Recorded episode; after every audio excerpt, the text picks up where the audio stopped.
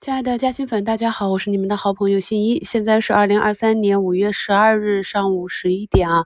那我们上证指数呢，已经是走出了四连阴。早盘里跟大家讲过了，这里的下杀呢，三二九零点是一个比较强有力的支撑。但是呢，我们去看一下跌幅榜，市场上的风险依旧啊，依旧是二十多家跌停。经过了两天啊，三千多家的上涨之后呢，今天是三千多家下跌。市场呢依旧是一个不稳定的状态。昨天领涨的影视、游戏啊这些板块，我在昨天的节目中是没有去点评的。那么今天，昨天领涨的板块，今天就是领跌。半导体这里啊，目前只有 CPU 光模块这里啊几个前期热点个股形成一个短期的反包，还要观察股价是否能够走平。至于啊近期的主线像数字经济啊、中特估板块何时止跌？如何观察它的止跌迹象，以及板块中期调整到位的条件呢？在早盘里都跟大家讲过了。五月十日啊，在嘉兴圈也给大家更新了近期呢汇总了看到朋友们操盘的问题以及解决方案。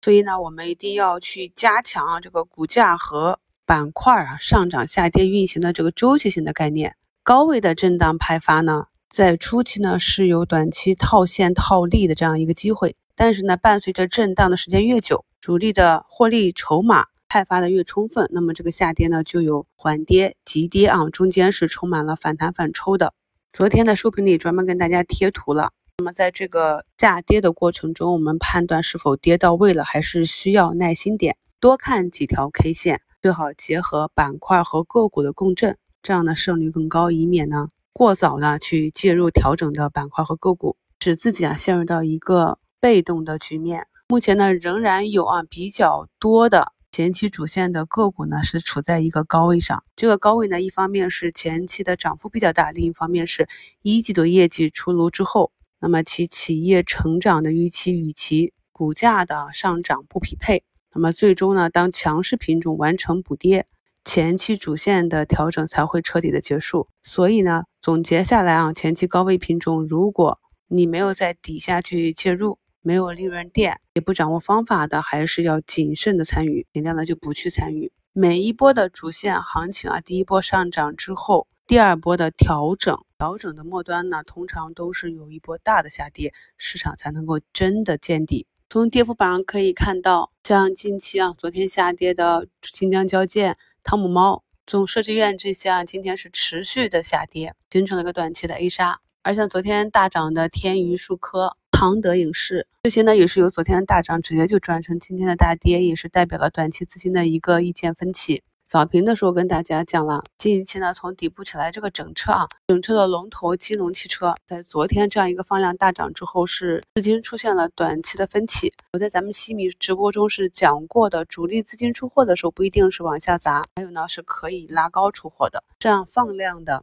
高位大涨呢啊，今天的竞价就直接被核按钮在跌停板上，但尽管是跌停板，也只是到达了五日线的位置。目前像这种啊换手充分上来的个股呢，大资金还是要做一波自救的。这就是我们去观察盘面、理解资金的情况。中字头这里呢，中国石油目前在平盘附近，一个板块的止跌呢，一定是要前期板块内的龙头个股先止跌，才能够稳定啊板块内的情绪。呃，看一下底下的品种啊，目前东方电缆是在均线上方啊，三个红线了。大金重工啊也是在三均这里震荡。阳光电源和宁德时代呢，慢慢的翻红了。整体市场上来讲，相对比较安全和稳健的。现在来看，依旧是前期被杀的比较猛，走出逆势的，像宁德这种品种，并且我们关注的这个边缘品种啊，拓新药业也是还在你的原有趋势上。医美啊，医药这些，昨天一个阳线啊，止跌企稳之后，今天呢早盘又有一波下杀。我们社会党消费复苏的数据不及预期的影响。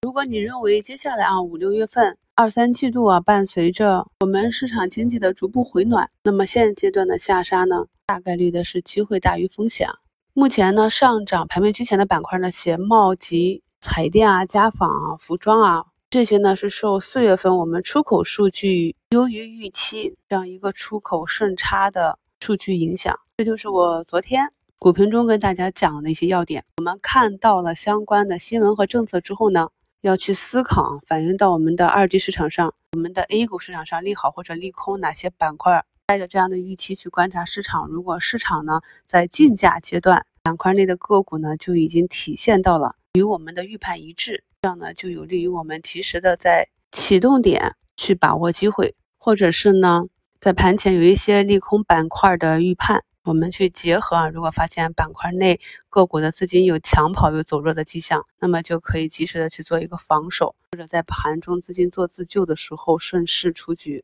这就是我平时做盘前复盘以及在盘中观察啊、跟随板块切换的一个基本思路。本周的股评里啊，讲的知识点挺多的，基本上也是我能想到的。目前市场上触发了啊，涵盖了我们之前新米课程中讲的一些要点啊。可以看到，从板块指数上，ChatGPT、数字经济、半导体设备这些啊，冲高回落是持续的走弱。像科创板、中芯国际啊，一季度业绩果然是一个负增长。市场上呢，首先是选择了一个利空出尽的高开，然后呢也是回落，至于能不能守住这个缺口呢，还是需要观察几天。板块指数基金这里啊，中药 ETF 在周一冲高回落之后调整了三天，目前呢是踩到了三十均线，有一个止跌企稳的迹象，还是维持在原有的震荡上行的运行轨道中。今天周五啊，市场整体的情绪偏弱，本来应该是周五公布的四月全民消费价格数据。和生产者出厂价格数据，就是我们以前科普过的 CPI 和 PPI，